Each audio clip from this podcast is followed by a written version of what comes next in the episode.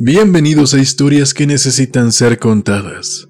Les recuerdo que si quieren enviar sus relatos pueden hacerlo a historias@ernestodelavega.com.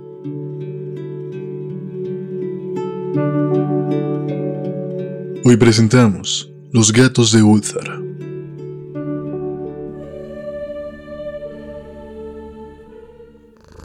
Se dice que en Ulthar, que se encuentra más allá del río Sky, ahí Ningún hombre puede matar a un gato.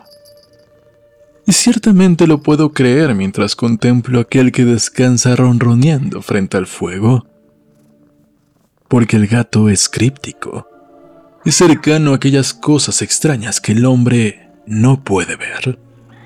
Es el alma del antiguo Egipto y el portador de historias de ciudades olvidadas en Meroe y Ofir.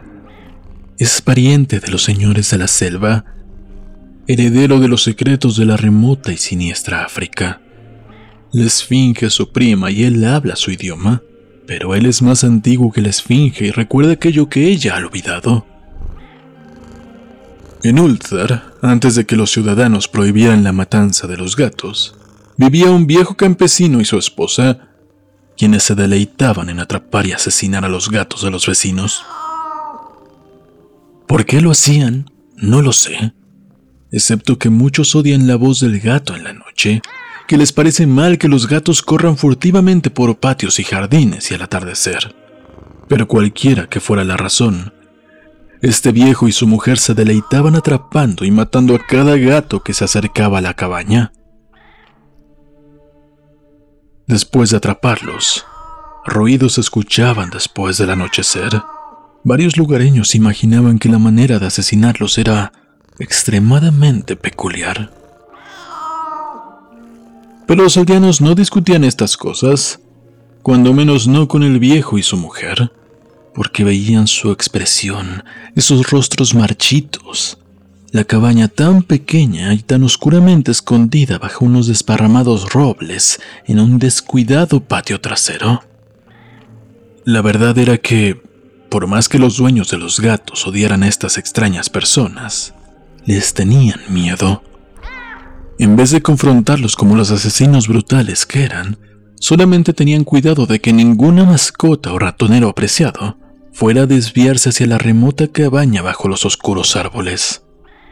Tristemente, cuando por algún inevitable descuido algún gato era perdido de vista y se escuchaban ruidos después del anochecer, el perdedor solamente se lamentaría impotente. O quizás se consolaría agradeciendo al destino que no era uno de sus hijos que, de esa manera tan cruel, había desaparecido. Pues la gente de Ulthar era simple y no sabían de dónde vinieron todos los gatos. Un día, una caravana de extraños peregrinos procedentes del sur entró a las estrechas y empedradas calles de Ulthar Oscuros eran aquellos peregrinos, diferentes a los otros vagabundos que pasaban por la ciudad una o dos veces al año. Al llegar al mercado, vieron la fortuna a cambio de plata, compraron alegres cuentas a los mercaderes. ¿Cuál era la tierra de estos peregrinos? Nadie podía decirlo, pero se les vio entregados a extrañas oraciones y que habían pintado en los costados de sus carros extrañas figuras figuras de cuerpos humanos con cabezas de gato, águila, carnero o león. Y el líder de la caravana llevaba un tocado con dos cuernos y un curioso disco entre aquellos cuernos. En esta singular caravana había un niño pequeño, sin padre ni madre, solo tenía un gatito negro a quien estaba cuidando.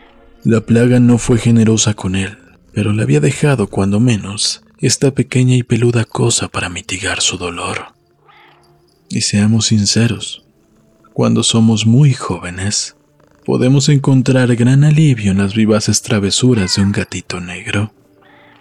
De esta forma, el niño al que la gente oscura llamaba Menes sonreía más frecuentemente de lo que lloraba, mientras se sentaba jugando con su gracioso gatito en los escalones de un carro pintado de manera extraña. Durante la tercera mañana de estadía de los peregrinos en Ulthar, Menes no pudo encontrar a su gatito. y mientras sollozaba en voz alta en el mercado, ciertos aldeanos le contaron del viejo y su mujer, de los ruidos que se escuchaban por la noche, y al escuchar esto sus sollozos dieron paso a la reflexión y finalmente a la oración. Estiró sus brazos hacia el sol y rezó en un idioma que ningún aldeano pudo entender, aunque tampoco se esforzaron mucho por hacerlo, pues su atención fue absorbida por el cielo y por las formas extrañas que las nubes estaban asumiendo. Era algo muy peculiar, pues mientras el pequeño pronunciaba su petición, parecían formarse arriba las figuras sombrías y nebulosas de cosas exóticas, de criaturas híbridas coronadas con discos de costados astados. La naturaleza está llena de ilusiones como esa para impresionar al imaginativo. Aquella noche, los errantes dejaron Ulthar y no fueron vistos nunca más. Y los dueños de casa se preocuparon al darse cuenta de que en toda la villa no había ningún gato los gatos pequeños y los grandes, negros, grises, rayados, amarillos y blancos. De cada hogar el gato familiar había desaparecido. Cranon el anciano, el burgomaestre, juró que la gente siniestra se había llevado a los gatos como venganza por la muerte del gatito de Menes, y maldijo a la caravana y al pequeño niño. Pero Nid, el enjuto notario, declaró que el viejo campesino y su esposa eran probablemente los más sospechosos, pues su odio por los gatos era notorio y con creces descarado. Pese a esto, nadie osó quejarse ante la dupla siniestra, a pesar de que Azal, el hijo del posadero, juró que había visto todos los gatos de Uthar al atardecer en aquel patio maldito bajo los árboles. Caminaban en círculos lenta y solemnemente alrededor de la cabaña, dos en una línea, como realizando algún rito de las bestias, algún rito del que nada se ha escuchado. Los aldeanos no supieron cuánto creer de un niño tan pequeño, y aunque temían que el malvado para había hechizado a los gatos hacia su muerte, preferían no confrontar al viejo campesino hasta encontrárselo fuera de su oscuro y repelente patio. De esta forma, Ulthar se durmió en un infectuoso enfado, y cuando la gente despertó al amanecer, cada uno de los gatos estaba de vuelta en su acostumbrado fogón. Grandes, pequeños, negros, grises, rayados, amarillos, blancos, ninguno faltaba. Aparecieron muy brillantes y gordos, sonoros con ronroneante satisfacción. Los ciudadanos comentaban unos con otros sobre el suceso y se maravillaban no poco Granon, el anciano, nuevamente insistió en que era la gente siniestra quien se los había llevado, puesto que los gatos no volvían con vida de la cabaña del viejo y su mujer. No sabían, pero todos estuvieron de acuerdo en una cosa, que la negativa de todos los gatos a comer sus porciones de carne o a beber de sus platillos de leche era extremadamente curiosa, y durante dos días enteros los gatos de Ulthar, brillantes y lánguidos, no tocaron su comida sino que solamente dormitaron ante el fuego o bajo el sol. Pasó una semana entera antes de que los aldeanos notaran que en la cabaña bajo los árboles no se prendían las luces al atardecer. Luego, el enjuto Nid recalcó que nadie había visto al viejo y a su mujer desde la noche en que los gatos estuvieran fuera. La semana siguiente, el burgomaestre decidió vencer sus miedos y llamar a la silenciosa morada era más un asunto de deber, aunque fue cuidadoso de llevar consigo como testigos a Shang, el herrero, y Azul, el cortador de piedras. Y cuando echaron abajo la frágil puerta, solo encontraron lo siguiente. Dos esqueletos humanos limpiamente descarnados sobre el suelo de tierra y una variedad de singulares insectos arrastrándose por las esquinas sombrías.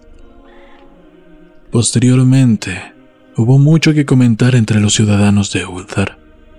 Sad, el forense, discutió largamente con Nith, el enjuto notario, y Granun, Shang y Thul fueron abrumados con preguntas. Incluso, el pequeño Azal, el hijo del posadero, fue detenidamente interrogado. aunque a él le dieron una pequeña recompensa por su cooperación, una fruta confitada. Hablaron del viejo campesino y su esposa, de la caravana de siniestros peregrinos, del pequeño Menes y de su gatito negro, de la oración de Menes y del cielo durante aquella plegaria, de los actos de los gatos la noche en que se fue la caravana y de lo que luego se encontró en la cabaña bajo los árboles, en aquel repugnante patio. Y después de muchas horas de discusión, finalmente los ciudadanos aprobaron aquella extraordinaria ley aquella que es referida por los mercaderes en Hadeg y discutida por los viajeros en Ir.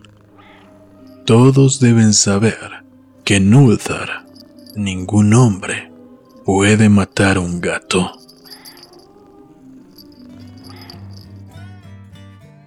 Qué hermosos animales son los gatos, ¿verdad? Esta ley debería de promoverse en todo el mundo. Nadie debería tener por qué matar a un gatito. Pero ni modo. Así sucede solamente en Ulthar. La verdad es que si fuera por mí, yo tendría mi casa llena de gatitos. Lamentablemente, soy alérgico, así que un poco menos de felicidad en mi vida.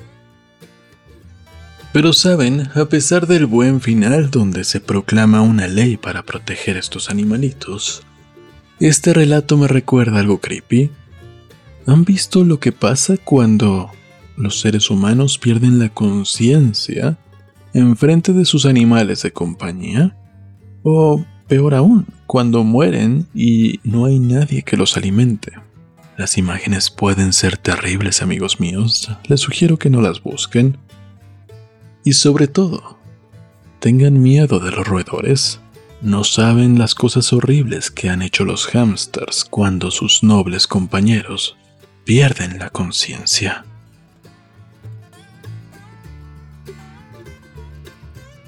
Si a ustedes les están gustando los podcasts, los relatos, las historias que necesitan ser contadas, pueden apoyarme de forma económica en youtube.com diagonal Ernesto H. de la Vega.